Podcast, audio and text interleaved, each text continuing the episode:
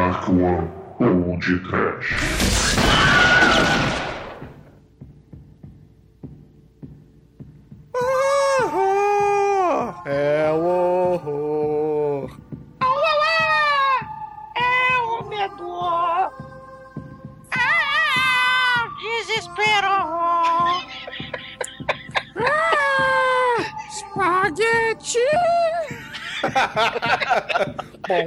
Pom, pom. A melhor abertura de todos os tempos. Todos afinados. Muito bem, ouvintes. Começa agora mais um podcast. Eu sou o Bruno Gunter, ao meu lado está o pistoleiro das balas de latão da The Dark One Productions, Douglas Freak, que é mais conhecido como Exumador. E pra manter o tema, olha o Diego lá! Uau, uau, uau! O Diego mata geral! Uau, uau, uau! Mas esse Diego aí é o clone do mal! Uau, uau, uau! É do mal, caríssimos! You know where you are? Welcome to the jungle! Puta merda. Ah, Django! Um dos 500 filmes com o nome do Django. E, caríssimos, essa cidade é pequena demais pro podcast de hoje. Um brinde com uísque cowboy, putas dançando cancã no salão e índios que escalpelam malfeitores do mal. Almighty, cadê o ouro? Cadê o ouro, Almighty? Cadê o ouro? Mamadoras, eu vou te matar com minhas balas de ouro que valem mais do que dinheiro. Não é, Shinkoio? Tá pensando hoje?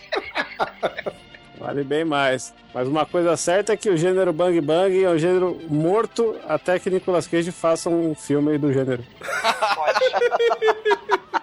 Pois é, meus caros amigos e ouvintes, hoje estamos aqui reunidos para finalmente resenharmos um Western Spaghetti no podcast. E o filme que escolhemos desta vez foi o esquisitíssimo Se Sem Vivos Para, ou como ficou conhecido aqui no Brasil, Django Vem Para Matar. Mas antes que o exumador fuja para o salão mais próximo, vamos começar esse podcast. Vamos! Abraça o espaguete, Maquê, abraça! abraça! Se fosse no Brasil, era Western feijão com arroz, é isso? É, feijoada.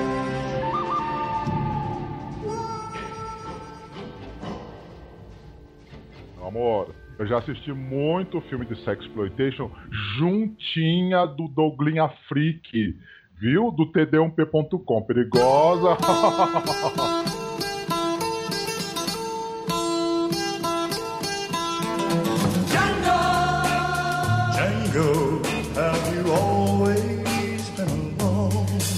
amigos, o Django Vem para Matar é um filme de 1967 do diretor italiano Giulio Questi, onde nós temos um filme bem diferente dos demais, filmes que levam o nome do Django. Mas eu gostaria de, antes de falarmos desse filme, afinal de contas, esse é o primeiro podcast que falamos de Western Spaghetti, vamos explicar rapidinho o que, que é esse gênero do espaguete italiano, né? Do faroeste espaguete italiano, melhor dizendo. E, porra, vamos deixar o exumador, que foi quem escolheu, quem trouxe essa pauta aqui pro podcast, explicar rapidamente pros ouvintes o que, que é o gênero. Maldito. Cara, o, o termo, ele surge, né? Porque os críticos tênis verde, lá dos States, né, dos anos 60, eles, ah, somos os senhores do faroeste, né, e tal, eles deram esse nome de forma pejorativa pra porrada de filmes de, de, de faroeste tava aparecendo lá na Itália nos anos 60, né? E caralho, né? Cá entre nós, filmes muito melhores que aquela porra lá, mais do mesmo, que tava sendo feita há décadas lá nos Estados Unidos, né? Lá em Hollywood. E, cara, o, o melhor disso tudo é que os italianos, foda-se, nós somos western spaghetti mesmo. Eles abraçaram o espaguete e, cara, o western spaghetti, ele atravessou fronteiras. Ele não é só faroeste italiano, né? Mas é espanhol, alemão, até inglês. O filme de hoje, que a gente vai falar, que é uma das continuações tenebrosas não oficiais do Django, é metade espanhol, metade italiano. Então, assim, o Klaus Kinski vai fazer 20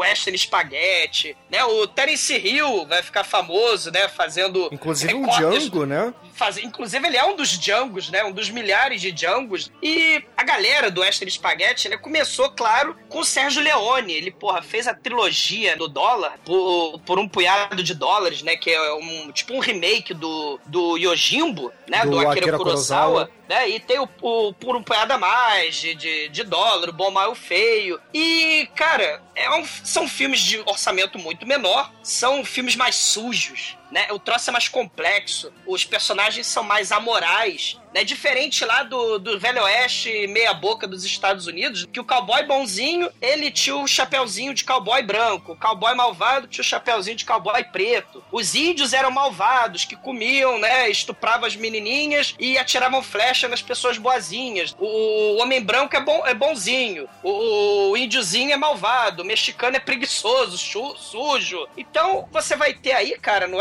Spaghetti, uma, porra, um, um mundo mais complexo, um mundo mais poerento, um mundo mais sujo, um mundo mais do mal, um mundo onde ninguém é 100% bonzinho, ninguém é 100% aquele, aqueles heróis galãs de comercial de margarina. Muito pelo contrário, né? Eles são egoístas, eles, porra, muitos desses heróis, né, do Western Spaghetti, eles dão porrada na, na mulherada, só querem saber da sobrevivência deles e do dinheiro que eles vão arrumar. Muitos desses heróis viram até um clichê depois, né, com o Clint Eastwood, né, o Homem Sem Nome. Eles são mercenários que estão dispostos a qualquer coisa por um dinheiro fácil, né, e, e geralmente os filmes, eles passam a, a rodar em torno da vingança, ou o ganhar dinheiro e tal. São, são coisas bem, assim, mais humanas, né, do que, ah, eu sou o ícone do bem e o cara de chapéu preto é o ícone do mal. É diferente, tem uma ambiguidade, né? Eles são mais feios, né? Muitos dos anti-heróis, inclusive, são criminosos. Mas, claro, né? Alguns deles, muitas vezes, vão ser defensores dos, dos fracos, dos oprimidos também. Exatamente, poxa. E pra gente falar agora um pouquinho do Sei Se Vives Para, eu preciso dizer que esse filme veio diretamente da esteira do clássico do Corbucci, né, o Django de 66, e como o exumador já adiantou também, inúmeros filmes, mas inúmeros mesmos, usaram o nome desse personagem pra se promover, né? Ah, tem uns 30, tem uns 30 filmes. Eu diria que são mais de 30, hein, Douglas? 30 talvez dos que você conheça.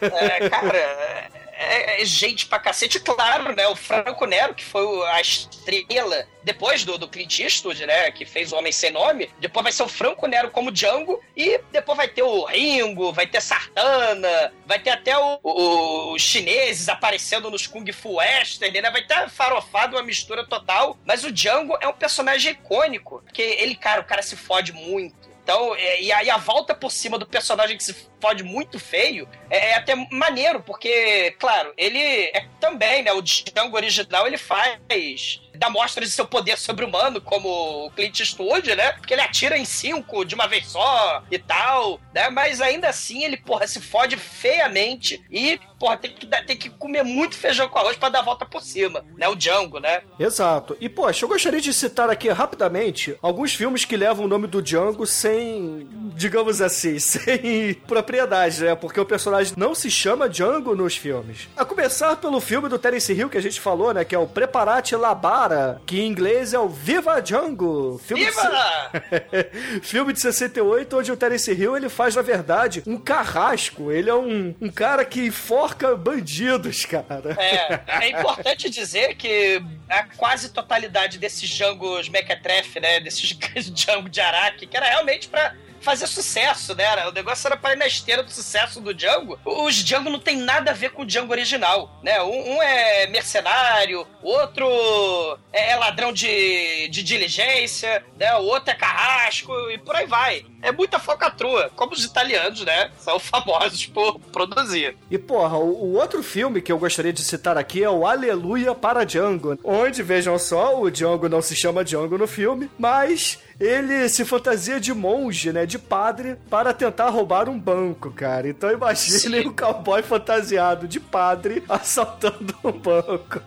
É, pra falar em padre, né? A única continuação é, verdadeira do Django é de 20 anos depois, é de 87, que o Django, né, que é o Franco Nero, volta ao papel de Django pela segunda vez. Apesar de ter mais de 30 filmes com o Django, né? Ele volta pela segunda vez, aí já ele já quarentão, ou seja, o filme também, né? a- a- o mundo também se passam 20 anos, né? Então aí você já tem já aquelas aqueles navios a vapor, já tem aquela escravidão, né? No, no, no México e tal. E eles queriam atualizar a parada, né? E o Django, caralho, ele, você falou em padre, ele vira uma espécie de, de padre jesuíta, cara, que descobre que tem uma filhinha bastarda. E ele tem que salvar a filhinha bastarda do cara que é dono das minas de escravos do mal. O Sérgio Corbucci, né, que é o diretor original do Django, não fez esse, esse filme. Ele falou, meu Deus, é muito falcatrua. Aí o Franco Nero ficou puto pra caralho. E ele, quarentão, teve que ir lá calçar as botas de Django novamente. O filme é, é tenebroso, assim, mas é divertido porque vale a, va- vale a pena conhecer só pelo bizarro, que é a única continuação oficial que é a merda. Os,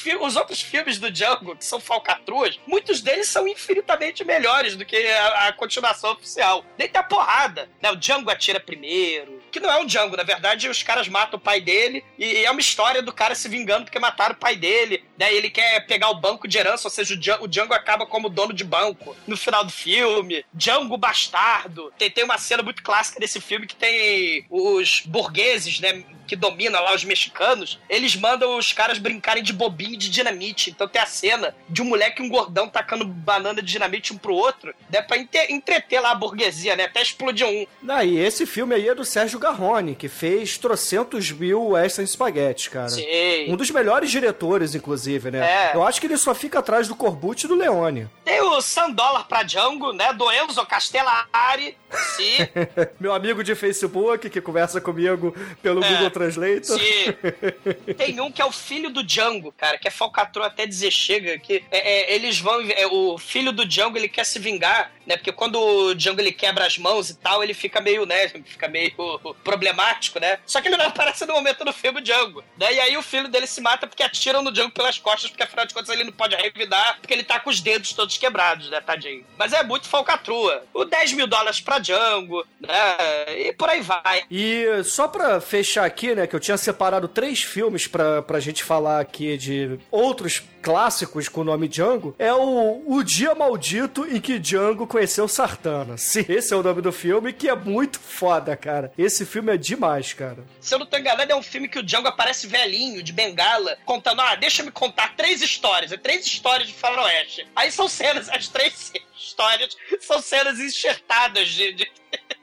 dos outros filmes, cara. É muita falcatrua. Não, esse nem, nem- não é assim, não. Esse é o que o Django, ele conhece realmente o Sartana, que eles vão tentar libertar uma cidadezinha que tá, tá sendo acharcada lá por um- uma gangue de pistoleiros do mal, cara. É Ah, basicamente porque isso. Tem, tem um desse, tem, tem um desse com o Satana, porque o Satana é pego pra ser uma dessas cenas bizarras que não tem nada a ver com a história. O objetivo, claro, né? Eles, eles vão fazer depois isso, né? Os italianos, eles. É, é, o Western Spaghetti, ele, pô, foi fundamental pra mostrar mais violência, mostrar mais peitinho, mais mulher pelada, né? Isso aí nos anos 60, né? E depois, no final dos anos 60, vai ter o diálogo, que vai, porra, escalonar essa violência, vai ter mais peitinho ainda. E depois, claro, vai ter o Sexploitation, né? Que aí, porra, você vai ter é, Itália, França, todo mundo te cacetando e matando geral. Mas o início mesmo dessa parada toda, a gente pode até dizer que é o, o legado mesmo do Western Spaghetti é esse, né? Você pegar esse elemento sujo, trash, underground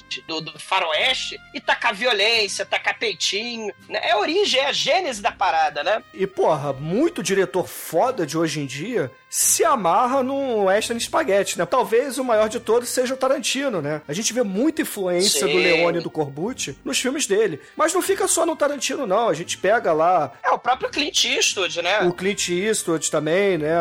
É, e detalhe, né? O Clint Eastwood e, o- e o Sam Peckinpah, né? Que são americanos, né? No caso, eles vão beber dessa fonte da amoralidade dos personagens, do excesso de violência, né? Então, porra, vão ter dois faroestes, porra, espetaculares que beberam diretamente do Western Spaghetti, porra, que é o Meu Ódio Será Sua Herança, Do Peckinpah, né? Que é muito foda.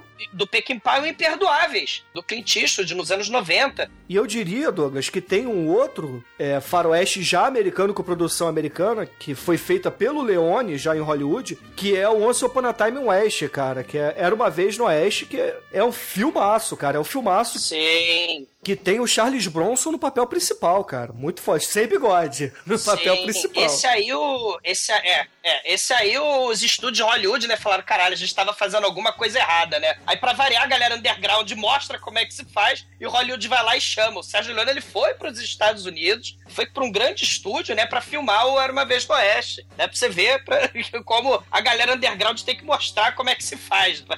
Exatamente, cara. E o Western Spaghetti é foda, cara. Ah, a porrada de, de, de atores americanos foi pra Itália, pra Espanha, né? Pro sul da Espanha, pra filmar o, os Western Spaghetti, né? Porra, o, o, o, o Butch Reynolds, né? Fazendo o Navarro Joe, é, o Charles Lee Van Cleef, Bronson. Charles Bronson, porra, O Clint Eastwood, que é o caso mais famoso. Clint Eastwood, claro. E o nosso caríssimo Thomas Millian, né? O nosso ator cubano, que vai fazer o Django aí, dessa maravilhosa réplica desse clone do, do Django, né? O John Wayne não fez espaguete, só fez é, hambúrguer. O John Wayne era da parte clássica. Ele era a parte maniqueísta da parada. É, ele usava chapéu branco. É, ele, usa- ele era, ele era bonzinho. Era hambúrguer e batata frita, não era espaguete.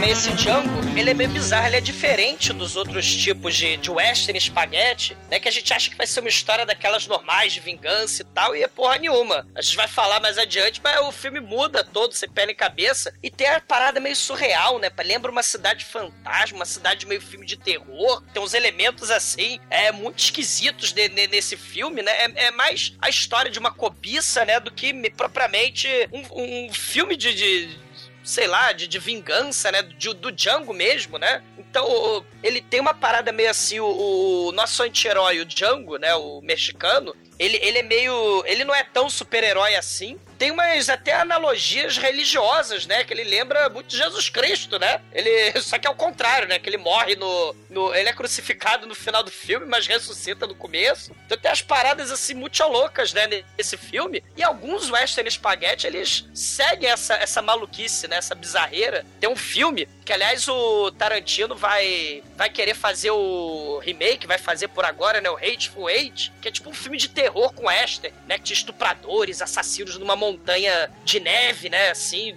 pistoleiros do mal. E o capitão da guarda lá carregando a filhinha dele. E um desses caras aí matou a, a mãe grávida dessa garotinha e tal. Então tem parada meio terror. Caralho, o capitão ele se veste de Papai Noel e os outros são a raposa. Não, e as crianças nada disso não. uma armadilha. É isso não, né, não, não é nada disso não. E tem, tem o, o Mátalo, né? Que, caralho, é um filme muito surreal, né? É um filme que mistura também terror com diálogo, com hippies, né? Que os cowboys, na verdade, são hippies. Eles vão pra uma cidade fantasma, né? Eles roubam o cara, né? E deixam o cara pra morrer, roubam o ouro e levam esse ouro pra cidade fantasma. E aí coisas horríveis acontecem com esses hippies. O Get Me, que é um faroeste da Idade Média, sim, é verdade, tem vikings nessa porra. É bizarro. E tem o Meu Nome é Shanghai Joe, que mistura personagens da China com o nosso faroeste, né? Com o nosso western. Tem muita coisa bizarra, né? O El Topo do... O Jodorowsky. do Alejandro Jodorowsky, né? Ele é muito bizarro também, ele, ele é muito surreal, ele tem essa surrealidade, a cidade é toda estranha e também tem essa parada religiosa, né? De que o, o protagonista ele tem que superar os, os, os magníficos pistoleiros místicos, inclusive um que, que rebate balas com redinha de caçar borboleta, e aí ele chega numa cidade do mal que tem o rio de sangue, ele tem que acabar com o rio de sangue, que é a cidade, mas parece que ele tem que salvar a, população de gente sem pernas e braços, né? É o topo, né? tem muita coisa bizarra. E claro, o nosso Fulci, né? O mestre. Sem mencionar que Mário Bava também fez western, Joe D'Amato fez western, Humberto Lenz, essa galera toda fez, fez western espaguete também, né? Mas o, o Fulci fez um muito foda, que eu gosto muito, que inclusive o vilão do filme é o Django desse filme, que é o Thomas Milian, né, o nosso cubano do mal. É, é o Fora of the Apocalipse. Tem os quatro cavaleiros do Apocalipse, né, que tem que lutar contra o Chaco, o vilão mexicano do mal. Né, é, tem o, jogador de pôquer Mauricinho, tem a puta que tá grávida, tem o bêbado e tem o escravo negão coveiro que vê gente morta, esse Dead People. E eles têm. E eles acabam recebendo drogas do nosso caríssimo Chaco. Daí eles ficam perdidos no meio do deserto, viajando à base de peiote, né? É muito foda, o filme é muito bizarro também. O Western Spaghetti, os italianos, eles são famosos por misturar vários gêneros de, de filme. Então você tem, por exemplo, o faroeste, mas é misturado com terror, com filme lisérgico, com diálogo, né? E por aí vai. É uma loucura só. Então, assim, desses assim, eu recomendaria pra ficar na vibe do Django, desse, né, do Django Kill, eu recomendaria o For of the Apocalypse, o Cutthroat Nine, né, e o, e o Mátalo, né, pra ficar nessa vibe bizarra de cidade estranha e filme de, de terror, né, porque esse filme aí tem mais gore do que o gore habitual dos filmes, né, até mesmo do filme do Django. Tem bastante gore, o, o Django do Sérgio Corbucci, né. O Douglas só não recomendou o melhor western moderno, né? Baseado já na continuação do Django, que é o Django 2, que é o Wild Wild West, que tem aquela coisa meio steampunk, coisas a Não, vapor. não, não, pelo menos não, não, não estraga. É o filme, Não, não, não estraga Melhor não. filme steampunk de todos os tempos. Não, Eu cara, acho que aí já, já é uma categoria. Você pode ver que ni- ninguém conseguiu fazer um filme de western melhor que esse. O Tarantino tentou, não conseguiu, porque o pior filme da carreira dele é esse Django aí. ah, vocês gostam de estragar minha vida, cara. Porra.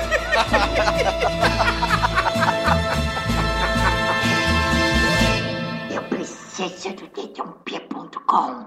Preciosa.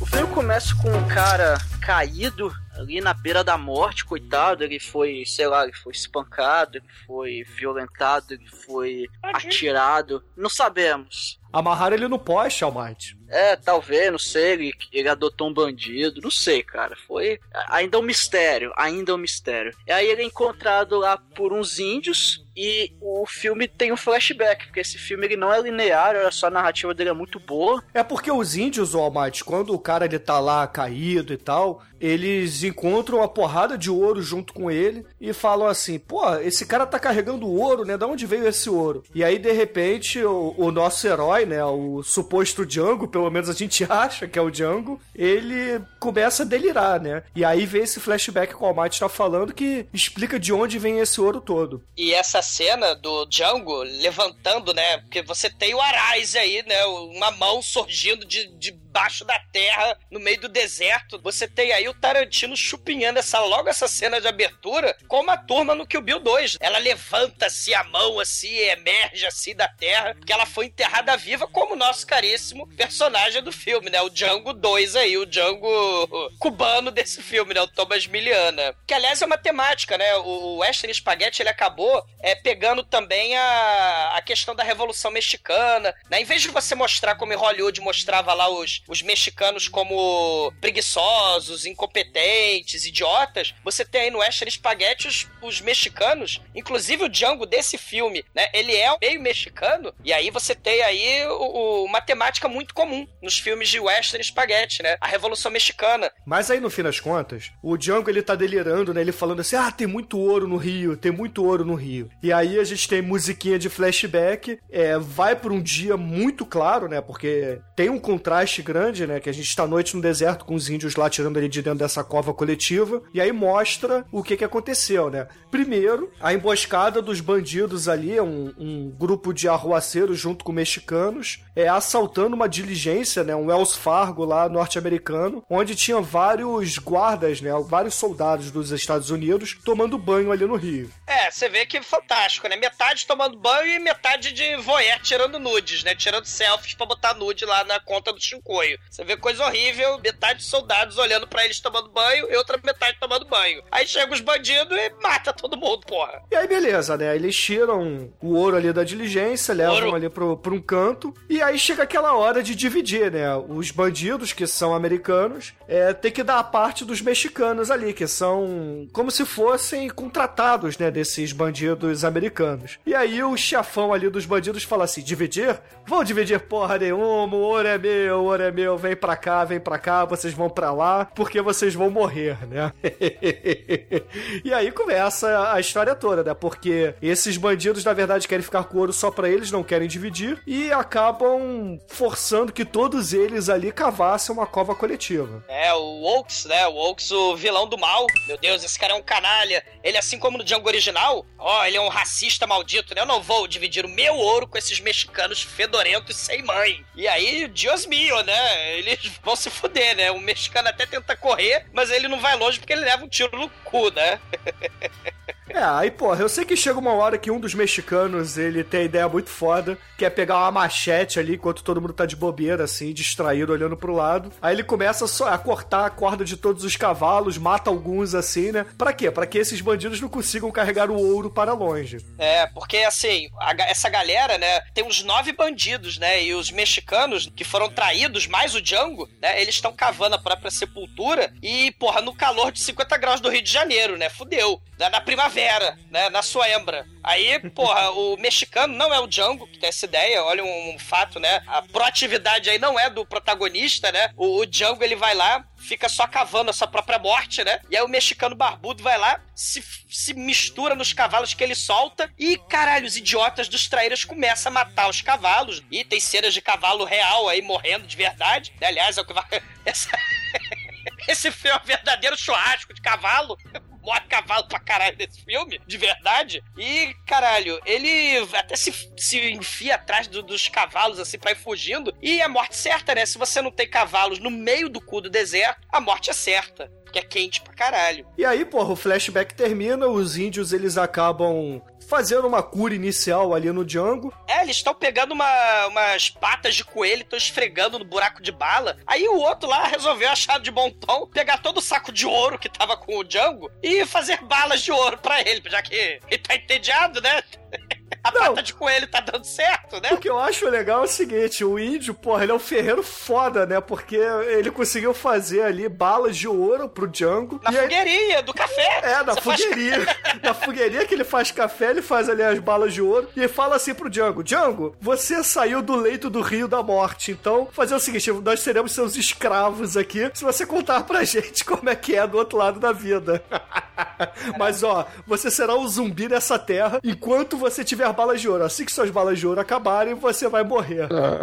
Isso aí é a mesma premissa daquele filme Mártires aí, francês. Ô, É, tem- tem- enquanto isso também o Django ele meio acordado, meio não acordado, né? Ele, ele tem vários flashbacks, né? Quando o maluquinho lá que fugiu com os cavalos morre, que ele, os porra metralharam os cavalos, mas o sujeito, o Ox, para de atirar seus idiotas, vamos fazer o pelotão. Aí coloca o Django e mais nove mexicanos, né, genéricos, é, na fila da morte pra, com a cova lá atrás, com a cova embaixo. Aí eles se preparam pra atirar, um, dois, três e fogo. Atiram, né? Eles caem, todo mundo, inclusive o Django, todo mundo é fuzilado. E os meliantes vão a pé, né? Só tem uns três cavalinhos carregando o, o ouro. Eles vão no meio do cu do deserto, né? Andando a pé, né? E o Django, né? Ressuscita com a ajuda dos indígenas, que inclusive estão usando a roupa do Yellow Submarine, né? Dos Beatles. Eles têm as roupas muito fodas, né? e do- são os do- indígenas com mais cara de italiano que eu já vi na vida. É, são os indígenas John Lennon, do Yellow Submarine. E aí, porra, temos aí também um corte pros bandidos chegando na cidadezinha surreal, cara. Porque a apresentação dessa cidade, cara, é assim: tem um molequinho pelado batendo punheta, tem, tá no pintinho dele.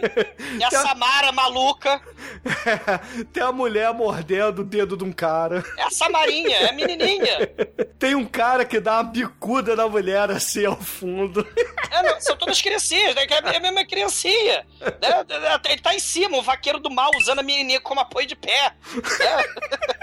Aí essa Samaria começa a rodar e cantar Vou dar a volta no mundo, cantar a Suzana, e ela começa a cuspir na cara do cadáver, cara. Né? E tem, claro, uma grade lá em cima, né? Com uma doida lá em cima na grade, né? E aí os bandidos eles chegam assim na cidade, aí o, o chefe dos E um bandidos. pouco espinho.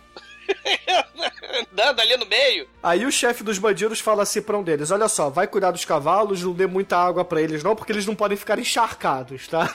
Coitado Ele- dos cavalos, né? Aí ele, pô, eu não gosto dessa cidade não, tô com medo aí, chefe Oaks. Ele, covarde, vamos embora que eu preciso beber uísque. Eu vou, eu vou, vou lá. Eu Aí vou pro salão, né? É, aí o outro, eu tô com fome, eu vou junto. Aí eles se separam, né? Vai É. metade ali pro salão, a outra metade vai cuidar dos cavalos que sobraram. É. Aí eles abrem aquelas portas, né? Aquela cena clássica, né? Do bandidão entrando no salão. É, só que ele fala, excuse, buongiorno. É, e ele já chega botando banca, né? Falando, porra, gostei da cidade, cidade hospitaleira, vocês são fodas, que não sei o quê. E eu preciso de cavalos. Quem tem cavalos aí? É, preciso de cavalo e uísque, me dê uísque, mas uísque com pococello. Pococello, por favor, porque eu sou cowboy. Quero uísque cowboy. Eu sou cowboy e... fora da lei. É, e eu tô cheio de ouro pra provar que eu posso pagar. Aí o barman, ah, o senhor tá cheio de ouro? Que beleza! Então, Ô seu mulher, pianista... ô mulher, desce É. aí, vem cantar pra eles. É, aí o pianista toca. Ô, gaiteiro, toca o negócio aí e eu vou fazer É. o seguinte: eu vou lá fora procurar seus cavalos, tá? Só que, porra, o dono desse salão, ele é meio filha da puta, né? Porque ele não, não vai lá pra fora procurar cavalo porra nenhuma. Ele vai ali na vendinha da esquina, é, falar com o dono da venda, que é uma espécie de padre também, né? Ou ao É uma menos. espécie de conselheiro dessa, da cidadezinha, né? É um alderman. Inclusive, tem alguns bandidos ali que é fazendo compras, né? Ó, a gente quer queijo, a gente quer carne, a gente É, quer temos muito cobertor. ouro. Temos ouro. deixa, deixa eu frisar um negócio aí, que essa é a melhor parte do filme é essa, que a única coisa que esse filme acrescenta é que ele não tem um contrapongeiro, ele, ele tem um contracu de cavalo, que ele dá um close no cu do cavalo uma hora aí, E por que, que essa é a melhor cena do filme, ô, Chico? porque um cu sempre é bem-vindo. E- Não vamos desperdiçar um cu, né? É, eu acho que o Chico É. não teria problemas de relacionamento se ele tivesse nascido numa fazenda. e- Foi não escolheu esperar. E é uma coisa muito edificante aquele cu ali de cavalo com, com tanto 3D ali na sua cara. E, e ele faz duas vezes esse, esse enquadramento aí com o Zal. Eu acho uma coragem e acredito muito que é a única coisa que esse filme acrescenta nos cinemas. O, o barman, né, ele vê a foto lá do Procura-se Oaks, né? Tem, tem a foto de Procura-se, não é o filme de faroeste se não tiver um cartaz de Procura-se, né? Aí ele, ah, meu Deus, né? Olha só, tem um cara aí cheio de ouro aí, couro roubado no meu salão. E essa galera aqui que tá comprando salsicha e salaminho de cavalo, porque os cavalos morrem. Apesar de terem os cus muito bonitos, eles não foram poupados. Os cavalos morrem, que é a beleza desse filme. Aí o. Caraca, caramba, então precisamos dar um jeito neles, né? Aí a cidade toda já sabe que, Que eles têm ouro. que os bandidos mais competentes do mundo têm ouro. É, Ouro. é, entre essa cena aí da vendinha e o início do tiroteio, né? Porque a gente vai entrar num tiroteio foda pra caralho. A gente tem os índios carregando o nosso querido herói sem nome na carroça, né? E ele aparentemente já tá bom pra caralho, né? Ele já tá 100% curado ali. Aparentemente as patas de coelho deram muito certo, né? É, mas aí os índios falam pra ele, ó, se prepara que a gente tá chegando no Happy Place. O, o lugar muito infeliz, é Unhappy Place. Tenha medo, porque é o lugar do mal.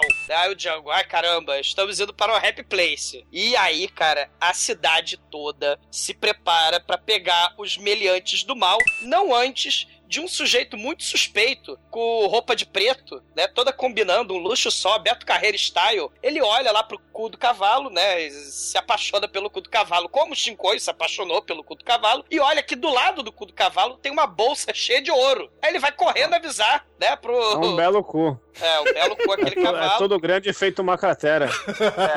É, exato. Aí o cara de preto, né, Beto Carreiro de preto, é, é, Johnny Cash style, vai correndo avisar o seu chefe que tem um saco de ouro na cidade e caralho, a cidade inteira do mal, do Happy Place, começa a matar, cara, os nove bandidos, cara, pobre nove bandidos que não tem a menor chance, cara, eles são afogados no bebedouro do cavalo com o cu pra cima. Eles são espancados, cara. O É, um careca, na coitado do cabeça. careca, puxa ele pela barba, cara, e, bate a cabeça dele nas pilastras, arrasta ele no chão pela barba. Coitado do careca. É, eles falam, não há perdão para assassinos ladrões aqui em Happy Place. Rezem pelo seu Deus Almighty. Aí eu não sabia que Almighty era o Deus Lorde Senhor daquele lugar, mas o Happy Place é um lugar muito sinistro. Sim. Isso, E eles são enforcados e, e levam um tiro na cabeça, o, o resto é enforcado, e sobra só o Oaks que se esconde na vendinha, né? O, é o Oaks versus a cidade inteira. Nesse momento chega o Django lá. Exatamente. Chega o Django na sua carroça, ele sai playboyzão ali, vagando entre todo mundo que tá ali, porque tá todo mundo cagado, né? O dono da vendia, o Templar, até fala assim: olha só.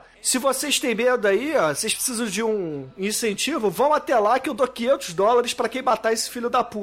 Vai o gostosão lá, não, agora eu vou, vou matar, né? Aí ele vai lá e, e morre. Aí vai outro lá também morre. E fala, puta que pariu, é, não vale 500 dólares não, bicho. Esse cara é, É. muito foda. Aí chega o Django lá no Display of Power dele, todo E o fodão. o Oaks não acredita, né? Ele fala o quê? Ele Você olha, morreu? ele olha assim, olha de longe, rapaz, que minha, minha miopia tá, tá, tá foda, cara. Será? Será que aquele cara não é possível? Não é possível que é o cara. Aí o Django vai andando lá, todo de boa, e o, e o cara entra no lugar, todo desesperado, e fala: Não, é você mesmo, é você mesmo. E, e, cara, o, o Django enfia umas 10 balas nele. E, e aí, só que ele não morre. Aí a galera da cidade chega assim: não, não, ó, o, o, o xerife lá, né? Fala: não, é, eu, eu preciso desse cara vivo, ele tem informações. É, não é o úteis." xerife, né? Na verdade, ele é uma espécie de coronel ali da região. É, chega o chefão, Isso. né? Junto com a galera Beto Carreiro de preto. Chega lá os Isso. cowboys de preto muito chiques. E o coronel do mal. E chega e fala assim: Olha só, tô sabendo de uma história aí que esse cara aí tem história pra contar. Não mata ele não, não enforca ele não. Ele ia ser enforcado. Ou depois de ser metralhado pelo, pelo, Pelo Django, Django. né? É. Aí ele, ó, vamos levar ele pro doutor. Doutor, você vai operar ele. Caralho, aí leva Tira essas ele. balas, deixa ele vivo, que eu quero saber onde é que tá o que ele tá escondendo por aí. Aí ele chega lá no açougue lá do médico, o médico O começa a tirar a bala. É, porque, porra, ser. médico, médico do Velho Oeste é igual um açougue. Cara, velho. ele tira a, a bala com uma colher. É, ele fala assim: bebe esse uísque aí, que a gente vai arrancar essas balas pra você. Contar a história da sua vida pra gente. Era pra ser, sei lá, talvez era pra ser um forceps, só que não tinha orçamento e É. botaram uma colher. Mas enfim, é, é uma medicina rústica, é uma medicina lá de macho, cara. É, e, E o coronel lá, assim- o coronel bebendo seu suquinho de groselha, que ele não bebe uísque, né? O uísque é, é anestesia. É, e antisséptico também. É. Aí ele, ele tira a bala e assim, rapaz, essa bala é de ouro. Ouro! Aí, meu irmão, Ouro! vem uma ordem, Ouro! uma, praticamente uma ordem de zumbi, ouro, ouro, e começa a cortar. Cara, aí, aí vem a, a, a cena gore do filme, né? Os caras começam a cortar aquele bonecão mal feito. Ouro, ouro! Aí mostra a faca entrando na pele, cortando, e o cara começa a berrar. "Ah, Não, não! Meu irmão, caras transformam o camarada numa peneira, velho. Eles metem. O cara vira o uma dedo, peneira. Eles metem o dedo no buraco de bala, cara. Vai largando com o buraco o dedo, cara. Ouro! Ouro! Aí o cara acaba morrendo e fala, pô, aí o, o coronel, porra, vocês mataram o cara, eu precisava de informação. Aí o médico olha assim, ah, esse enforcado mesmo? Então, a gente só adiantou o serviço. Aí ele fala, né? Não, sabe o que que é, seu coronel? Foi mal, eu sou um merda mesmo. Eu nunca tive ouro na minha vida, sabe? A vida é uma merda, né? Pô, o corpo desse sujeito tá cheio de ouro, né? Pô, é bala de ouro, né? Só como é que é? Minha vida é uma merda, eu quero ouro aqui. Aí o cara, o coronel, sou incompetente. Aí chega o Django! E aí ele O fala. filme podia ter acabado aí, né? Não, aí chega o Django e fala: o ouro é a causa certa da morte dos homens. Que, aliás, esse é o tema do filme. Guardem isso aí. o ouro é a causa da morte. E aí o Django fala: Ó, eu que dei o tiro de bala de ouro aí nesse meliante, eu vim buscar os 500 dinheiros. Por favor, vocês estão me devendo aí os 500 dinheiros. Aí o barman, né, o, o Templar, daí ele fala: ah, não, então você sobe lá no, no quarto, né, ô moleque. Aí tem um filho do, do barman, né, leva ele lá pra cima. Aí ele vai lá pra cima. É porque o, Templar, é, na verdade, é o templo, né? E esse aí é a capelinha. É o. É o chapô. É o. É o barman, né? E aí ele, ele, ele é o.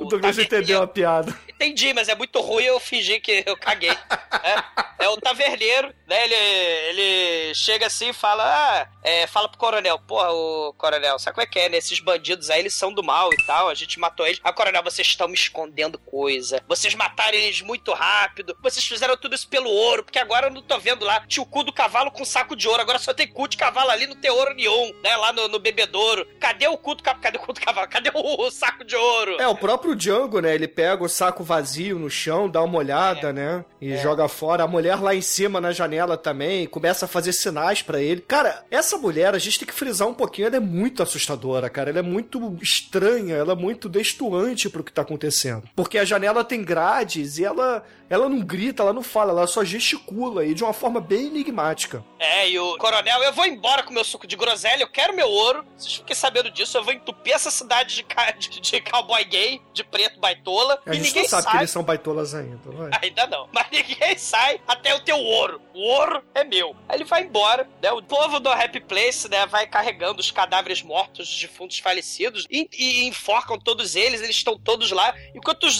os dois índiozinhos estão tocando flauta junto com as criancinhas. Eles são bolivianos, vão vender o CD pra alguém. é Coisa horrível. São os bolivianos da Itália, né? É, a Lori, né, a cantora, ela fala. Aí vira novela mexicana, porra do filme, né? Fala: Você não me come, eu só vou te dar se você me encher de ouro e você ter, não casa comigo e não sei o quê. E aí eles se beijam: Ah, eu vou te dar todo o ouro do mundo, mulher. Aí o moleque vê, ele fica: Não, não, não, não, não quero. Aí ele vai lá pegar a faca e corta todas as calcinhas da mulher, né? Todos ele os faz- vestidos, as rendinhas. corta a porra toda e eu, eu, eu vingança. Aí o moleque fica triste, melancólico, com raiva, rasga tudo. O Django, enquanto isso tá dormindo, ele tem um flashback do mal. É, e também o taverneiro, ele vai lá pra casa do, do dono local ali, né? Do dono da vendinha local, pra dividir o ouro, né? Que a gente descobre que quem tirou o ouro ali no meio da batalha foi esse cara, a mano do taverneiro. Eles estão ali dividindo o ouro entre eles. É, e o moleque, né, depois acorda o pesadelo do Django, né? E fala: Django, me leva! Eu, eu, quero, ser, eu quero ser seu Robin. Não, e, Né? e- e detalhe, o moleque, ele é o único cara realmente bonito e arrumado da cidade, né? Porque todo o resto é, é feio, barbudo. Ele é o único pãozinho doce do filme, não é? Ó, o Bruno se apaixonou pelo louco. Enquanto o Chico se apaixonou pelo cu dos cavalos, o Bruno se apaixonou pelo, pelo rapaz garboso. Não, até as mulheres, cara, não estão tão arrumadas quanto esse cara. É, ele, ele, ele é o, o coxinha, né, do filme. Ele fala, ah, essa vida é a merda desse Happy Place, o povo é muito feio, ah, o a Samara fica mordendo o dedo de cadáver, tem porco espinho passando pra todo lado, né, eu quero ir embora, deixa eu ir embora com você, Django. É, só que o Django fala assim: Ah, você não vai comigo não, bobinho, porque eu vou ficar. Tem coisas a tratar aqui nesta cidade. né? Aí no dia seguinte, né, o Django desce lá da, da pensãozinha e tá andando pela cidade maluca, né? E aí a população pega e taca 500 dólares no chão, assim. Tá, toma, É, é porque isso tem explicação, né? Ele e os índios começam a tirar os cadáveres que estavam enforcados, né? E a cidade fica puta e fala assim: não, deixa esses filhos da puta aí. Isso aí é, é pra avisar todos os forasteiros como você que aqui a lei é cumprida. Não tem fora da lei aqui, não. Bandido bom é bandido morto, cara. É a cidade dos Bolsonaros, essa porra. É, é, uma cidade muito fantástica, né? E aí ele vai embora catar cavalo selvagem no meio do, do, do mato. A cena muito bonita. ele catando ca- cavalo. E, e aí ele vê lá daquele cume os cowboys de preto, né? Do Beto Carreiro Old, laçando o molequinho que queria fugir de cavalo e embora, né? Ele tá sendo laçado. Porque ele é muito bonito, é apaixonante e garboso, né, Bruno? É, ele é, parece o Bambi, né, da Disney. É. Aí ele, ah meu Deus, eu quero correr, né? E aí o Django ia cortar as cordas, ia salvar ele, né? Mas aí aparece o coronel do mal, seu suquinho de groselha. Aí Ele não se meta com os cowboys de negro, baitolas do mal. Eu- o moleque vai virar o convidado especial da festa de família dos cowboys baitolas. Você está convidado também, venha conosco. Venham todo mundo para o meu sítio, né? Eu tenho, eu tenho a proposta irrecusável. Vem cá, vem, vem cá. Né? Caralho, e aí, meu irmão, é lá no sítio, eles têm a festança, cara, que é um banquete de porco, né? Todo mundo comendo um pedaço de porco gigante. Eu já valia aquela porra, né? É, mais uma cena agora aí, ó. Sim. É, bebida pra caralho, né? Aquela coisa toda. E aí o barbudão, ele vira assim pro Django e fala: Ô muchacho, muchacho, você tem que fazer parte da minha gangue. A minha gangue dos, dos cowboys pretos. Então, você vai trabalhar para mim. Pedro, enquanto isso, né? Pedro, vem aqui, Pedro. Vá até a cidadezinha, pegue o nosso cavalo mais veloz e diga para o Templar que eu vou matar o filho dele se ele não me entregar o ouro. Agora, Ouro? Django, vamos comer esse porco aqui. Sente Não do meu quero. lado. Não, não quero. Vocês são do mal. Vocês estão pegando um moleque tão bonitinho desse e vão comer o cu dele. Isso não é certo. Não quero. Aí come, come, Django. Não quero. Come o Django. Ele, ah, só um pouquinho, É, então. ele, ah, Django, tá, até parece, aqui é o extra espaguete, você nunca breaking the law, por acaso? Eu ensinei os meus cowboys de negro, baitolas do mal, a aproveitar a vida. Eles não são careta. Cara, mas no fim das contas, o, o Pedro, né, é, vai lá falar com o Templar, todo mundo fica ali na festinha, e aí, porra, a, edição do filme não dá muito a entender, mas é óbvio pela narrativa seguinte que o, o Pedro foi e voltou na cidade e trouxe a má notícia, né? Qual é a má notícia? Que o Templar, o dono do salão ali, é, mentiu pra eles e falou: Eu não tenho ouro nenhum. Por favor, Sim. devolvam meu filho. E aí o Barbudão, né? O, o dono ali dos Cowboys de Preto, fala assim: Ah, quer saber uma coisa? Giovanni, pega a pistola, passa a régua nesse filho da puta aqui. Porque o Django vai até a cidade levar o corpo pro Templar. É, aí ele fala, cara, agora a gente vai começar a festa de verdade. Eles começam a, a olhar de formas pornográficas pro moleque. Eles começam a comer banana na frente do moleque. Eles ficam chupando a banana. E o moleque é horrorizado, meu Deus, eu vou ser sodomizado.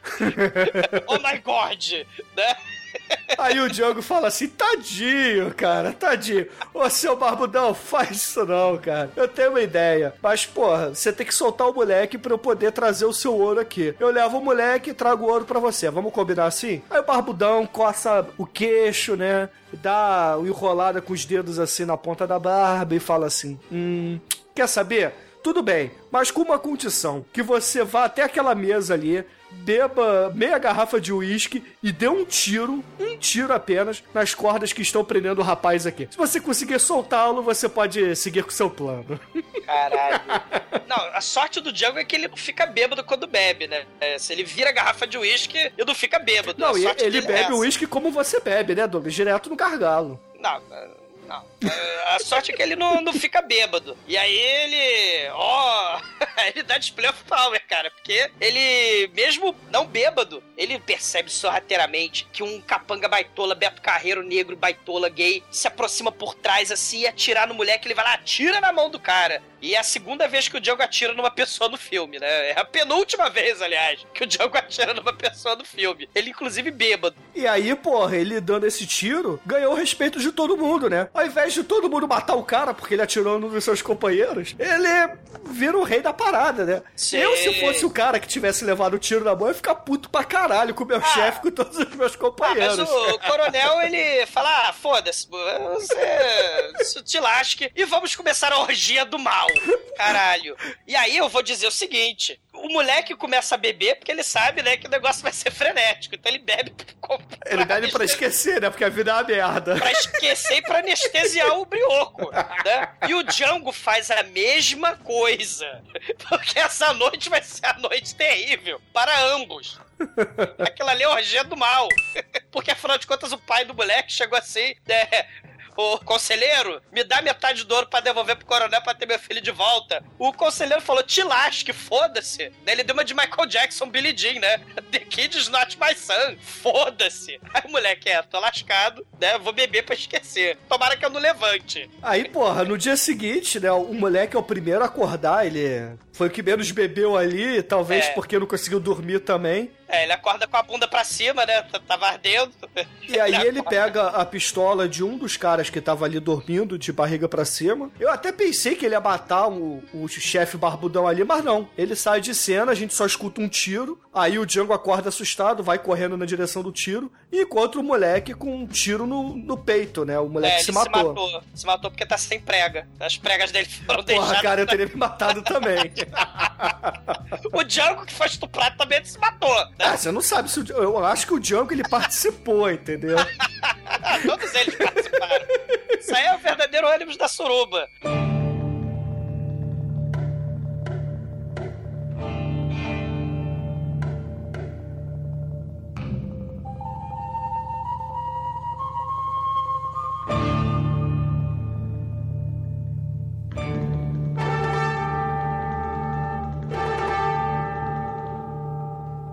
Bom, o pessoal lá no, no salão tá esperando o corpo e quem chega com o corpo? O Django. O Django chega lá com o corpo dele, todo mundo olha assim, tá triste pra caramba. E o Django enfia a porrada no tempo, cara. Mas, mas dá tanta porrada nele que eu quase senti pena, quase. E aí ele vai lá e, e- e vai embora logo depois. É, e quando o Django sai ali da taverna, né, sai transtornado, porque ele sabe que o Templar tava mentindo, que ele tinha ouro, e ele a- atribui a culpa da, da morte, né, do moleque no Templar. É, ele fala: ah, você preferiu o ouro ao seu filho, e agora seu filho morreu e tá sem prega. Você tem o cadáver morto de um filho sem prega. Seu, seu canalha. E aí ele psh, quebra a garrafa assim e rasga a cara de um sujeito que tá ali, né? Ele enfia porrada do maluco, né? Ele fala: ah, você quer tanto seu ouro? Agora o Soro vai vir buscar, né? O coronel, o coronel Soro. Vai buscar e o Django sai na moral. É, e aí quando o Django tá saindo ali, né, ele começa a andar pelas pessoas, ele sai de perto ali da taverna, quem o aborda ali na rua é o Hagerman, que é o dono da vendinha ali, né? Aí ele vira assim pro Django, Django, shh, fala baixo, mas o Templar me ameaçou. Então vem pra minha casa comer uma sopa, vem, vem pra minha casa. Aí o Django fica meio desconfiado e fala assim, ah, mas por que, que você tá sendo tão amistoso comigo? Ah, porque eu sou legal. Aí É, eu sou, eu sou tão o legal que eu tenho uma mulher gradeada na janela lá em cima, né? Que ele vai pra casa dele e por acaso é é essa casa que tem a mulher gradeada lá em cima. É, aí o Diogo fala assim: olha, eu não acreditei nisso não. Aí o Hungerman ele fala: tá bom, tá bom. É o seguinte, você é foda pra caralho, o Templar me ameaçou, então eu tô com medo de que ele venha me atacar à noite. Então eu quero que você durma na minha casa para proteger tudo, tá bom? Durma na minha cama com a minha mulher, caralho. Só falta ele falar, me paga um boquete. Não, não, amanhã eu acordo cedo. Caralho, esse cara pariu. E aí ele fala, ah, eu moro sozinho. É, mas e aquela mulher lá em cima? Ah, ela mora comigo, ela é minha esposa, só que ela é retardada, ela tem mente de criança, ela é toda nóia, não sabe conviver com as pessoas, então eu deixo ela trancada no quarto, É brother Pilo. né? Aí, ah, tudo beleza, então, né, vou dormir, foda-se. Aí, não, mas você vai, quero que você fique acordado a noite inteira pra me vigiar, porque eu estou com perigo de ser morto aqui. Não, que se foda você, vou dormir aqui, pau no seu cu, boa noite. Aí eu... Pau no seu cu e boa noite. Foi isso que falaram pro filho do Templar. Porra, toda hora essa cidade tá muito baitola. Cidade pederástica. Pederástica e fornástica, né? Porque o- né, O que, que o velho vai fazer? Pois é. Aí o cara vê, porra, então eu sou um viado. Vou abrir aqui a jaula da minha esposa pra ela ir lá e dar, dar pra ele o cu. É o corno, né? Ele não é viado, ele é corno. Cara, essa porra é Nelson Rodrigues, cara. Virou Aí Nelson cara- Rodrigues. Aí o cara tira. E a mulher, ela tem uma trava ali que parece que ela é a, é a jaula do Hulk, né? Porque É, é uma a- chave não é o suficiente, né? O cara tem que atirar a fechadura normal, botar um- uma barra de metal ali nas paredes pra que a mulher não saia, cara, com Cara, cadeado. É. Toca música de terror, né? Você vê aí o. Meu É. Deus, ela sai toda branca, a cara toda branca. Aí a mulher sai de fininho, ela vai lá pro quarto, você acha que ela vai matar o, o Django lá, matar porra nenhuma. Ela dá um- uma surra de buceta na cara dele. Sei. E aí ela fala, ah, eu te amo, não sei o que, dá pra ele lá. Aí, eu, aí você, cara, o que que tá acontecendo, velho? O que que esse filme tá fazendo comigo? Ela, ela falou, né, que enquanto ela era maluca, que ela tava dando sinais pra ele pra ele ir embora. Shiu, shiu, É. sai do Happy Place, né? Que essa cidade é do mal. Essa cidade amaldiçoada, aqui é, é- aqui é os 10 mil, mil e um maníacos. É. Mas ele não, não ouve porra nenhuma, mas também não dá pra ouvir, porque ela tá fazendo um sinal, então não tinha som, mas enfim. Bolado, Chico.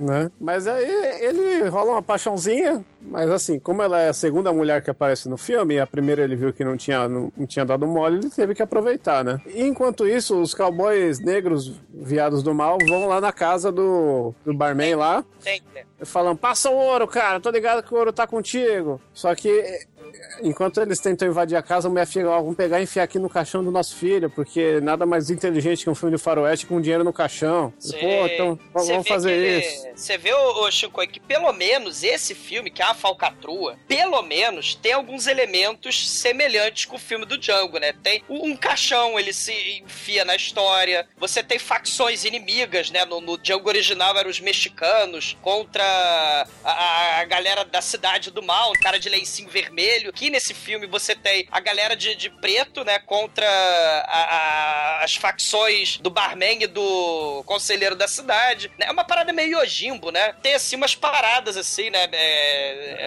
É o tentam Warrior. lembrar. Tentam lembrar, é. Ah, então, aí o- eles escondem o, o saquinho de ouro lá no, no, No, caixão cu do moleque, moleque. que tá sem prega É. mesmo. enfia lá no moleque defunto falecido. E aí eles reviram a casa inteira. Cadê o ouro? Cadê o ouro? Não tem ouro nenhum aqui. Um dos cowboys baitolas pega a calcinha e começa a cheirar a calcinha. Ai, que loucura, eu quero, eu quero uma dessa pra mim. Eles ficam revirando a gaveta de É calcinha. verdade. É o Araponga, né? O cowboy Araponga. Nada Tem até, um, tem até um desses atores aí que parece aquele bandite lá que passava no SBT, aquele cara que era dirigia os carros lá na estrada, se vestia de cowboy de olho azul. É, só que, Aliás, ai, ó. bicho, na verdade eu quero a calcinha para me vestir. A gente podia fazer aí um Churume Bandite, que ele deve ter uns seis filmes desse cara, tudo igual. É, vale a pena ressaltar, porque todo mundo viu isso uma vez na vida na sessão da tarde. Olha só. É, né? Cowboy moderno. Foi a última tentativa de revitalizar o gênero cowboy e fracassou terrivelmente. Não, acho, que, acho Ah, que também teve o Wild Wild West que vocês tentaram conspurcar aí e falhou mas o miseravelmente. Wild Wild West é, é steampunk. É uma Ah, merda. Melhor filme de steampunk. Mas aí, tá lá na casa do Hangman, não tá comigo, o ouro tá tudo com ele. Aí os caras vão na casa do Hangman, aí o, o Django chega lá, sai daqui, aqui não tem porra nenhuma. Aí eles, ah, a gente vai entrar nessa porra. Aí o que, que ele faz? Ele pega o ouro e joga pros caras. a mulher vai lá e entrega, ó, tá aqui o ouro, dá pra ele essa merda, vambora, acaba com essa merda. Que eu não aguento mais esse filme, acaba logo essa porra, dá esse ouro pra esses viados. Eu só quero te dar e acaba essa merda. Aí ele joga o, o saquinho de ouro nos caras. Aí ele começa a tirar o. Pra cada saquinho que ele dá, ele dá seis tiros. É, o revólver de balas infinitas, cara. É, temos que falar que ninguém recarrega o revólver nesse filme inteiro, então é tudo infinito. É. Ele usa o Game Shark lá. E, meu, ele tira o saquinho tarará, e não mata ninguém, mas o pessoal sai correndo fugido e deixa o saquinho lá, burro pra caralho, os caras com o negócio na mão. Não faz sentido nenhum essa cena, porque ele joga o saco, dá o tiro, o cara vai embora e daí, né? Sabe? É, é, é, coerência não define, né? Sei. E, e o Django vai dormir depois disso tudo, né? Vai sexo animal. É, não, aí vai lá o, o Hangman lá, putaço, vai pegar o saquinho de ouro dele, porque Puta todo que mundo já pariu. foi embora. É. Porra, você jogou meu ouro pros caras, você é louco. Mas assim, ele tá puto porque ele jogou ouro, mas não perdeu o ouro. Então ele, aí ele quer matar o cara, quer foder o cara, porque ele ameaçou de dar o ouro pros outros caras que não pegaram o ouro, sabe? Não faz sentido nenhum. É a cobiça, Chicoio. Cobiça, cara. O cara tá comendo a mulher dele, ele tá de boa. O cara ameaçou dar o, outro- o ouro pros outros, ele quer matar o cara, velho. Ele não é ciumento. O que que acontece? O, o, o grande tema desse filme não é a vingança. O, como todos os western spaghetti, a maioria pelo menos, né? O grande tema desse filme é a cobiça. E a única coisa que diferencia o Django, que é o protagonista de todos os personagens desse filme, é que ele não tem cobiça pelo ouro. Então, a gente vai falar sobre isso mais pra frente, mas nesse momento ele tá com o ouro longe, ele não aceita o dinheiro que a galera joga no chão pra ele ir embora da cidade, ele quer dividir o ouro rápido com os bandidos no começo do filme, né? Ou no começo do flashback, pra ir embora depois pro, pra fronteira do México, né? Ele é o único que não, não tem cobiça. Talvez. Ele né? usa balas de ouro, cara. Porra, no faroeste. Só, só que talvez ele seja o único que não vai se fuder. Tolo, porque isso aí é o filme do Django. E todo mundo se fode no filme, inclusive o Django. Só que ele não tem um membro de ouro aí, porque ele dá mais uma penteada na mulher Sei, e acorda no outro dia sem o revólver. sei, é verdade. Tem o enterro do moleque, né? O- o- os índios, inclusive, que não fazem porra nenhuma no filme inteiro, né? Eles estão lá vendo a processão. Claro que fazem, porra. Ele salva o Django e no final um deles é muito importante. Não, por enquanto, né?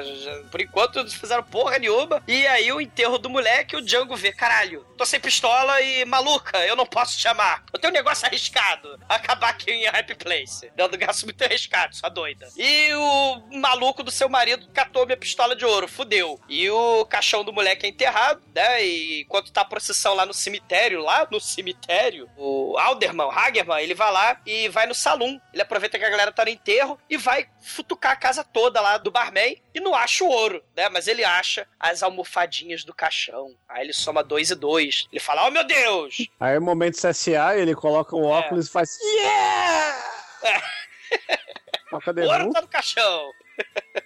E aí ele fica ali na emboscada, né, na tocaia, esperando todo mundo chegar do enterro. Quando chega o Templar, o, o saloneiro lá com a sua esposa, ele simplesmente atira pelas costas porque, afinal de contas, ele não é João de Santo Cristo, cara. Ele é do mal. Simplesmente mata o, o cara do salão e vai embora correndo. E a Lori vai correndo também, né? A Lori foge. Ah, meu Deus, eu não quero morrer. E ela tá com as mãozinhas pra cima, desesperada. O Django vai embora da, da casinha lá do Hagerman, né? E, pô, no- o povo tá lá, se reúne, a muvuca toda se reúne lá no, no, no salão do Templar. E, ó meu Deus, o Alderman fala: Ó, o Django matou, olha as balas de ouro. O Django matou o barman. Aí a Lori com os braços pra cima fala: Ó, Django, meu Deus, vai embora. Porque o Alderman matou o Templar, ele vai matar você e eu vou matar, vai, vão me matar também, eu vou ser a próxima vítima. Me ajuda aí, me ajuda aí. Você né? quer ser rico? Aí, eu sei onde tá o ouro, você vai ficar milionário. Aí o Django, aí o Django, né, é mais aquela parada que eu tô falando. Ele fala: "Eu não quero ouro, e se você pegar o ouro que tá no cu do, do moleque, eu vou te matar". Ninguém pega o ouro do cu do moleque, porque o, ele morreu por causa desse ouro. E a Angry Mob do mal vai procurar todo mundo, né? Meu Deus, cadê o Django? Eles entram na barbearia. Aí vê alguém com creme de barbear na cara. O. o... um dos caras dá um tapa na cara do maluco. Pá! Tira a espuma de barbear. Ah, não, né, o Django? Ah, beleza, tem um bom dia. Aí vai embora e, caralho, os índiozinhos estão lá com as criancinhas, né? Estão tocando flauta. E o índio velho, ele é escalpelado, cara, pela Angry Mob, cara, né? Foda. Cara, e o careca começa a alisar o cabelo, assim. Começa. O cabelo não, ele começa a alisar a careca. Meu Deus, eu quero esse escalpo. É, eles né? transformam um índio em exumador e o outro consegue fugir. E ele avisa, né? O Sgt. Pepper Yellow, né? O, Yellow não, o azul, né? Ele vai vai avisar o Django que o índio velho foi escalpelado na frente das criancinhas, né? E toda a cidade tá querendo matar ele. Exatamente. E aí, porra, um dos habitantes ali locais dá um tiro nas costas da Lori. A Lori morre, né? E aí sobra só o Django e o índio que iam conseguir fugir, mas de repente, eis que entra na cidade o nosso querido Barbudão, o Mr. Sorrow, junto com a sua trupe de cowboys fora da lei de preto ali, que não são nada firme, e acabam prendendo o caríssimo Django, E mas o índio foge. se teleporta, cara, que ele desaparece da cena. Não, o índio consegue fugir, cara, porque É. o, o Django, ele volta pra ver a Lori e aí que ele se fode. O índio olha assim pra Lori do chão e fala, O cara mais é que se foda-se, foda. É. ripa na chulipa, né? Ele não e olha você pra vê o, trás. de- o destino das mulheres nesse filme, né? Que bacana. O, a Lore acabou de morrer, né? Aliás, ela também tinha cobiça com ouro. Tem uma cena que a gente não contou, que ela tava vendo a briga do barman com o conselheiro Hagerman, né? Eles brigando e ela olhando aquele saco de ouro, só falta ela gozar pela fechadura, né? Ela mordendo os lábios assim, ela vendo aquele ouro todo. E ela também foi vítima da cobiça do mal, né? E aí a outra mulher, pra você ver que bacana, né? A mulher do Hagman vai ser trancada de novo lá na torre do mal, vai pra jaula, Bilo. E aí o Django ele vai e vira Jesus Cristo, né? Ele é crucificado lá no, no QG do mal do Coronel Sorrow. Cara, e essa cena, ela é muito, muito bizarra. Por quê? Porque ele é crucificado pra ser torturado, né? Porque o Mr. Sorrow, ele vira e fala assim pros seus capangas, ó, tira a informação dele que eu quero saber onde é que tá a porra do ouro. Só que o Django não fala nada. Aí Exatamente. o, o cara fala: vamos, vamos pensar num jeito de torturar. A gente pode botar uns morcegos vampiros, mas os ratinhos também são legais. Enfim, vamos botar a porra toda aí, né? Só que o que faz o Django falar, cara, porque ele tem medo é de lagartixa, cara. Coloca É, a os salamandra do mal ali na frente Cara, É uma dele. iguana, né? Sei lá. É, o calango velho, Trash, o, o coronel encarna Zé do Caixão aí. Você não vai me dizer onde tá o ouro. Traga os morcegos, traga as cobras, os ratos e as perfevejo. E caralho. É percevejo, é morfego, é calango, é essa porra toda, é porco espinho, é tudo. E o Django fudido. E aí mostrando mais uma vez como o protagonista é vulnerável, não é tão invencível como o Clint Eastwood ou o próprio Django original. Se bem que o Django original também se fode bonito, né? Ma- Mas ele acaba dando com a língua nos dentes, ele, porra, né? Não, não, calango no cu não, né? Ou seja, todo mundo mete no cu do Django, até o calango. E aí ele fala, o, o No ouro... cemitério. O ouro tá no cemitério. Exatamente. E aí o Mr. Sorrow vira pra sua cambada ali de preto e fala: toca todo mundo pro cemitério, Todo mundo. só deixa dois guardinhas aqui pra cuidar do É, Django. dois guardas, eu e o papagaio. É, eu vou Você, o ficar aqui resto com a minha arara, É. tocando música clássica, enquanto todo mundo vai lá tocar o puteiro no cemitério. Isso. Mesmo que tenha um índia solta por aí, não, não, não tem problema. e aí vai um monte de cowboy baitola, Beto, caeiro, eles vão lá pro cemitério. Ou seja, o Django, nem dos clímax dos filmes, ele vai participando, ele fica preso acorrentado. É, tem a cena lá do, do puteiro no cemitério, eles destruindo todas as lápides pra procurar, todas as covas, todos os caixões pra procurar o ouro. O Django desse filme, ele não faz muita coisa, isso que é muito foda, né? Diferente do próprio Django original, diferente do Clint Eastwood, esse Django, ele só se fode, né? Toma no cu, calango come o cu dele, ele acaba entregando o ouro, literalmente, e ele tem que ser resgatado, tem que ser salvo. Então isso, isso é uma parada interessante. Esse, é, é, tá desvirtuando aí o clichê do Western Spaghetti. Exatamente, mas porra, quem vai salvar o nosso caríssimo Django é o índio que sobrou, só que ele usa a sua flauta boliviana, cara, que na verdade aquela porra é uma zarabatana do mal, cara. Sim. Caralho, é muito foda. velho. Ele usa e vira pro cara, pro Django e fala: Você achava que isso aqui era só instrumento musical, né? Isso aqui na verdade é tudo playback, aquelas musiquinhas que a gente toca pra vender CD. É... Aí, detalhe, é one, é one shot, one kill, né? Que a Zarabatana dá um tiro, o cara fala, ah, morri. Ele cai automaticamente sangrando ali, vazando do pescoço, É né? um veneno muito bom ali. É. Cinco segundos o cara cai no chão. E nesse É. meio tempo, o Mr. Sorrow, ele fica puto, né? Porque o Django foge e começa a dar teco no seu papagaio, cara. Porque o papagaio tá falando, fudeu, fudeu, eu quero bebida, eu quero bebida. O papagaio bebe, cara. O papagaio é, é igual o É exumador. uma arara, não. O coronel é o Arara, o papagaio, sei lá, ele, ele, ele é o, o coronel, o bicho, o cara muito foda, que ele briga com os soldadinhos de chumbo ali, né? Ele tem o um piano automático ali, que ele fica rodando aquele piano, né? E, e- e tem o papagaio que ele fica embebedando, né, cara? E ele, porra, papagaio, o Django está solto, fodeu, né? E eu adoro os meus homens de uniforme preto. Mas que merda, eles estão lá no cemitério que eu mandei todos eles irem pro cemitério. E aí, porra, o, o Django, ele acaba pegando todos os explosivos que tinham ali naquele sítio junto com o índio. E aí ele e o índio montam ali uma arapuca pra todos os soldados de preto que estão chegando, né? É, porque lá Eles montam cemitério- o cavalo bomba, cara. É, Cara, isso é muito foda. Sim. O, o que que acontece? No cemitério, o Alderman, o Hagerman, ele cavou, roubou todo o ouro. Porque o ouro tava no cu do moleque, ele foi lá na encolhida de noite e pegou todo o ouro. Quando os cowboys chegam, não tem ouro nenhum. Né? Eles reviram tudo. Então é uma parada interessante que mistura blasfêmia, mistura destruição de cemitério e tal. Tem umas paradas maneiras, tem umas, umas paradas simbólicas assim no filme muito maneira, né? Assim, de, de, de blasfêmia e tal. E os cavaleiros falam, caralho, o coronel vai ficar puto com a gente, né? Porque não tem porra de ouro nenhum. A gente vai voltar com o rabo entre as pernas, né? Mas aí, eis que eles falam, caralho, a gente não acha o ouro. E o cavalo do coronel está solto. Pegue o cavalo do coronel. Aí o, o Django, na sua, na sua esperteza malemolente, ele, ele pega o cavalo do coronel, ele amarra. Cara, ele amarra bomba pra caralho, sei lá, uns 200 quilos de dinamite no cavalo. Fala, vai embora. Todas as bananas de dinamite que eles usaram da suruba ali, ele É. bota no cu do cavalo agora. Caralho. E aí ele bota lá todas essas bombas, essa- esses explosivos no cavalo, acende e fala: Cavalo, vai, vai, corre, corre, Forte, corre. E o cavalinho vai andando, vai correndo lá no campo verdejante. E a galera fala: Ah, vamos, vamos pegar o cavalo. E aí vai aquela galera atrás dos cavalos, todo mundo, né, de cavalo também. E aí, cara, dá uma cena de explosão que não mostra a explosão, que é muito escrota. Mas mostra uma edição surreal, cara. Sei, É, o fica, cavalo fica dando um monte de flash, um monte de corte rápido, velho. É, E explosão mesmo não mostra. Passou um clipe One do Metallica em dois segundos. Pode crer.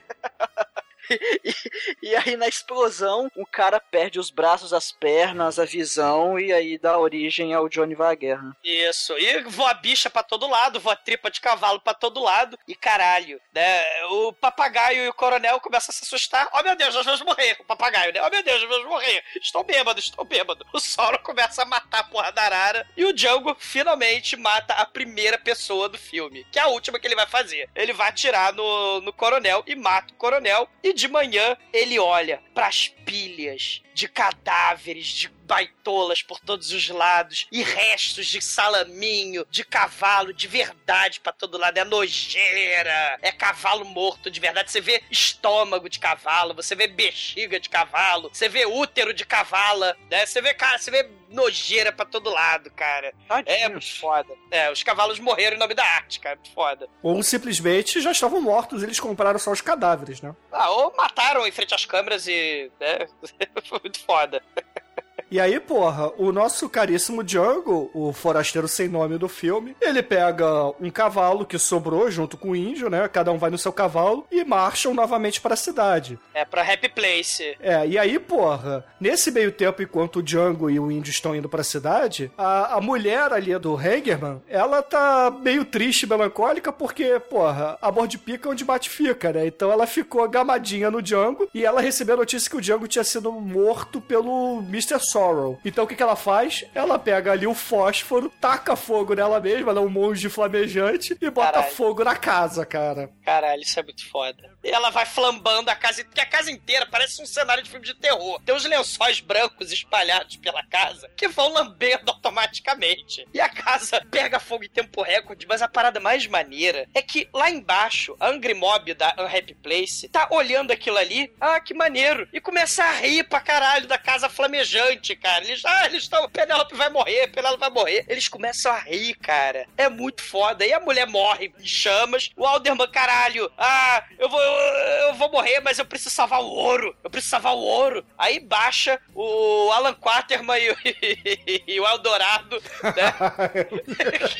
Sessão da tarde total. É só pros ouvintes entenderem, né? Ele tinha escondido o ouro no armário que fica no alto, É no então ele tem que sótão. se esticar, né, Pra poder pegar. E a casa pegando fogo, ele abre esse armário e o que cai nele? Não Ouro cai as derretido. barras de ouro, cai a porra do ouro derretido, então ele vira o destro do G.I. Joe ali, cara. Ele fica com a cara de ouro. Ele, oh my god, tal. E a, e a Angry Mob do lado de fora não tá angry, tá happy. No happy place eles começam a rir, cara, é um paradoxo. E todo mundo rindo, dá tempo do Django chegar e olhar aquela porra puta que pariu, que cidade maníaca, que cidade bizarra. Eu vou embora pro pôr do sol. Só que, porra, a cidade flamba, todo mundo rindo ali, a casa flamba. Ele vai embora e você crente que ia ter um final clássico de pôr do sol, né? Os cavalos indo pro pôr do sol. Ele olha pro lado, tem duas criancinhas. Ah, você é feia. Não, você é feia. Ah, você é feia. Você é feia pra caralho. Ah, você é mais feia. Elas pegam Você essa- é feia. É feia pra É caralho. feia pra caralho.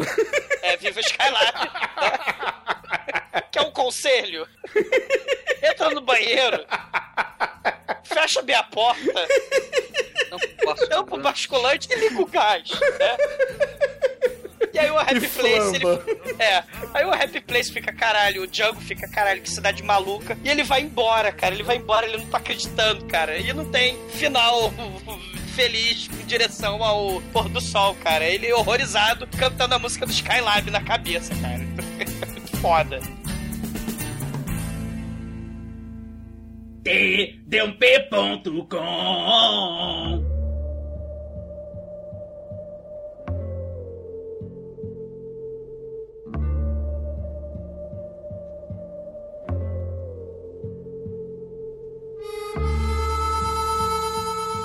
caríssimo exumador, por favor, diga para os ouvintes do podcast o que, que você achou do Django Veio para Matar e, é claro, sua nota de 0 a 5 para esse filme. É, é, Eu acho esse tipo de filme muito maluco, né? Muito foda. Porque não é a continuação oficial do Django, mas, mas quem se importa, né? O nome do personagem podia ser, sei lá, Pique com os Curtos, né? Que filme ainda ser, porra, muito foda. Porque, assim, esse filme foi banido na Itália. O, o Django ia buscar a vingança, né? Mas no final das contas, a própria cidade do mal acaba com a vingança do Django. O tema da cidade vira uma parada meio Yodimbo. O filme é todo construído de forma bizarra, né? Tem menos vingança, mas tem mais o elemento da cobiça. A edição que vocês estavam falando aí do flashback, da, da explosão, é tudo muito maluco, é tudo muito é, é- é insano, é um troço meio surreal, né? É super violento.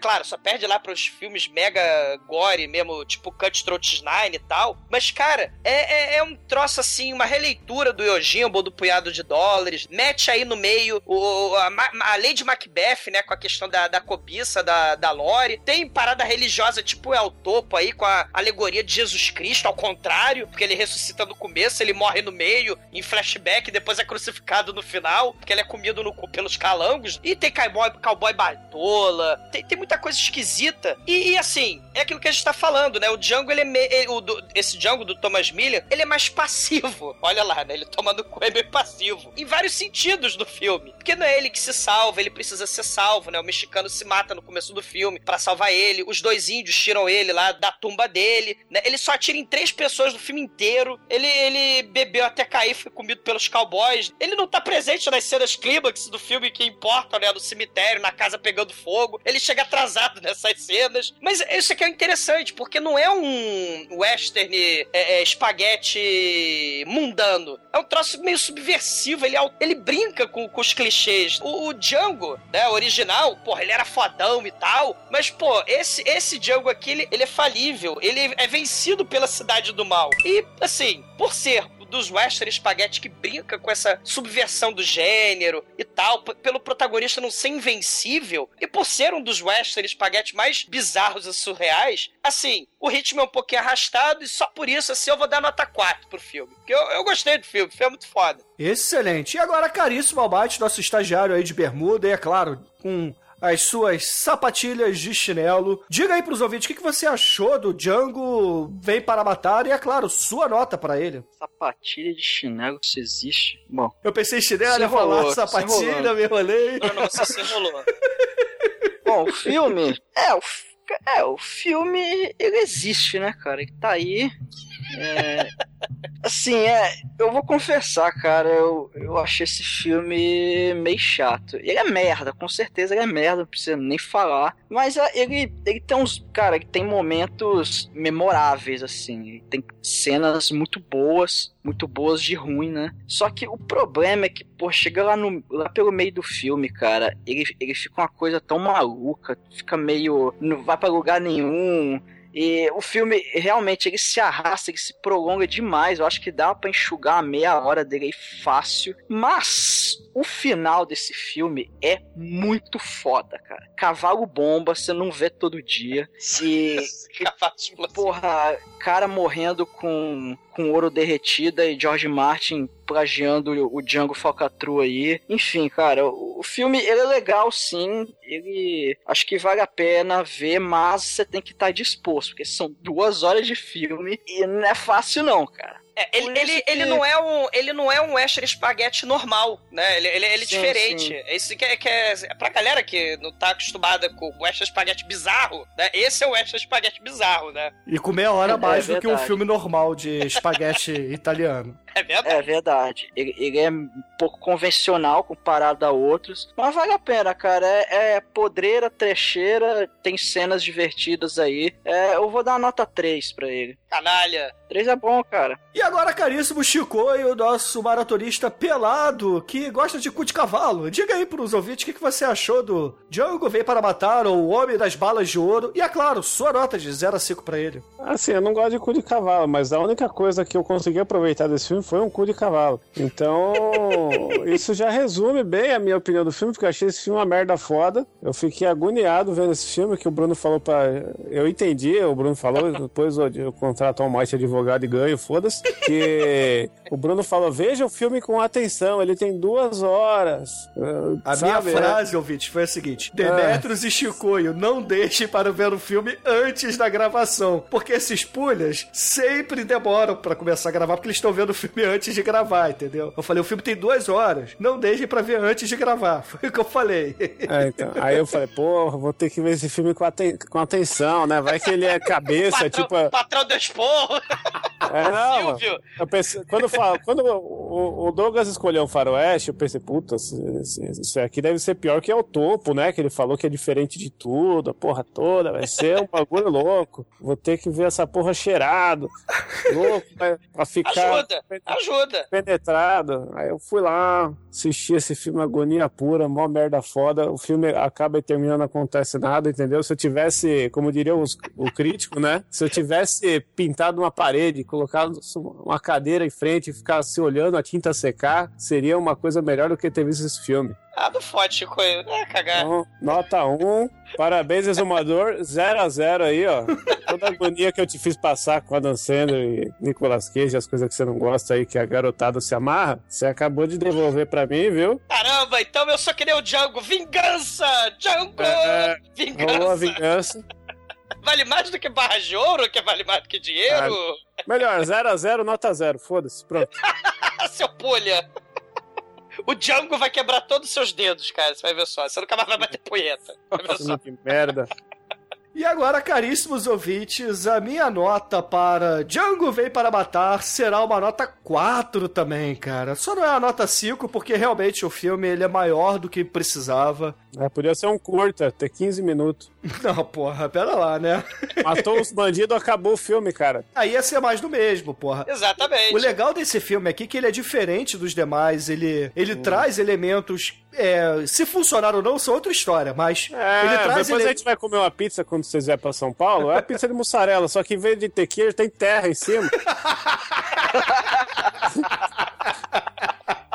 Assim, o filme ele tem elementos diferentes, então ele mistura um pouco do suspense, ele traz um pouco de horror. Então, o cara então pisa nas criancinhas, cara! Ele tem sadismo. Então o filme ele é peculiar, digamos assim. Agora, eu, eu entendo o que, que o Chicoio tá falando, então, pra quem esperava um, um espaguetão italiano, um faroeste espaguetão italiano, é, talvez fique um pouco decepcionado, mas o filme, pela bizarrice, é muito bacana e, na minha opinião, merece uma nota 4. O que concede a esse filme aqui no podcast, graças ao Chicoio é, triste, melancólico, né? O Chicoio recalcado aqui que deu zero, o filme ficou com média 2,75. Pelo menos eu tive minha vingança.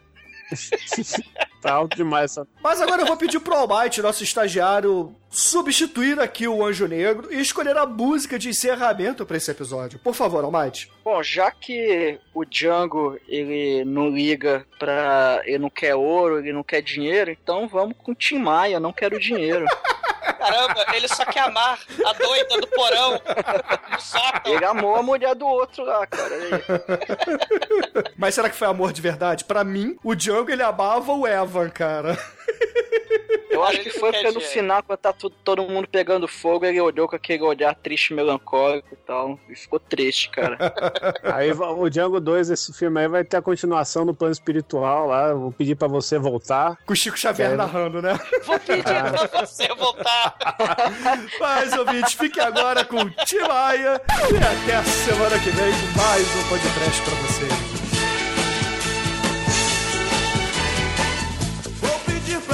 Você voltar. Vou pedir pra você ficar.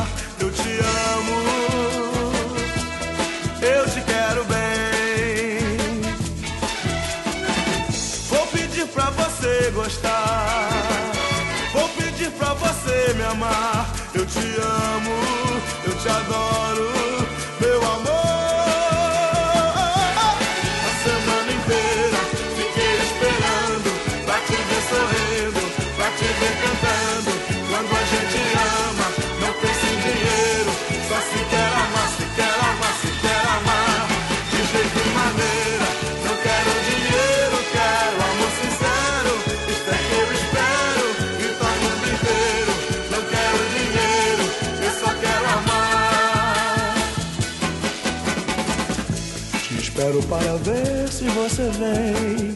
Não te toco nesta vida por ninguém, porque eu te amo. Eu te quero bem. Acontece que na vida a gente tem. Ser feliz por ser amado por alguém, porque eu te amo. Eu te adoro, meu amor.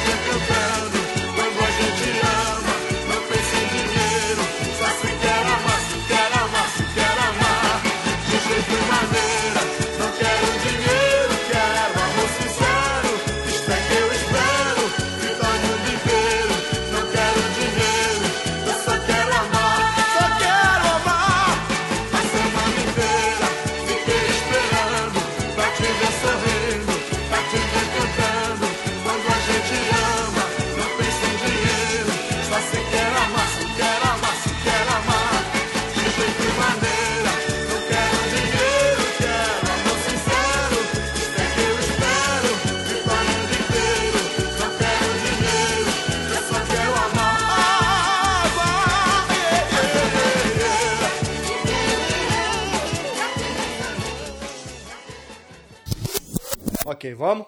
Let's go. Caralho, veio Let's Go e teve a largada, né? É. Como é que é, Almighty? Me ajuda aí.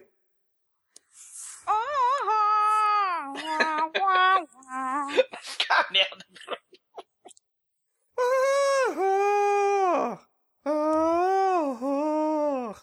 Faz de novo, por favor. É o horror. É que feijoada dá cangaço. Canganeira. Ah, não, cara. Ai, eu, eu já, eu já perdi uma hora do meu dia com horário de verão, você vem com essa ainda. É verdade. Ai, ai. E eu Amanhã é perdi feriado, duas né? com esse filme. É, do quê, também, velho? imagina. Eu perdi uma hora do horário de verão, duas horas com esse filme. Olha aí, acabou meu dia. É, esse do- o domingo nunca passou tão rápido, velho. E olha que eu, que eu nem vi Faustão. É, e Que voltamos merda. à prisão de domingo, né? Brother Bilo de volta pra gaiola. Vamos gravar por um ano pra sempre agora. Faustão. Nossa- cenas do Faustão, né? Foi um favor que a gente fez pra você. Bom, que vamos você lá. fez pra você mesmo. É.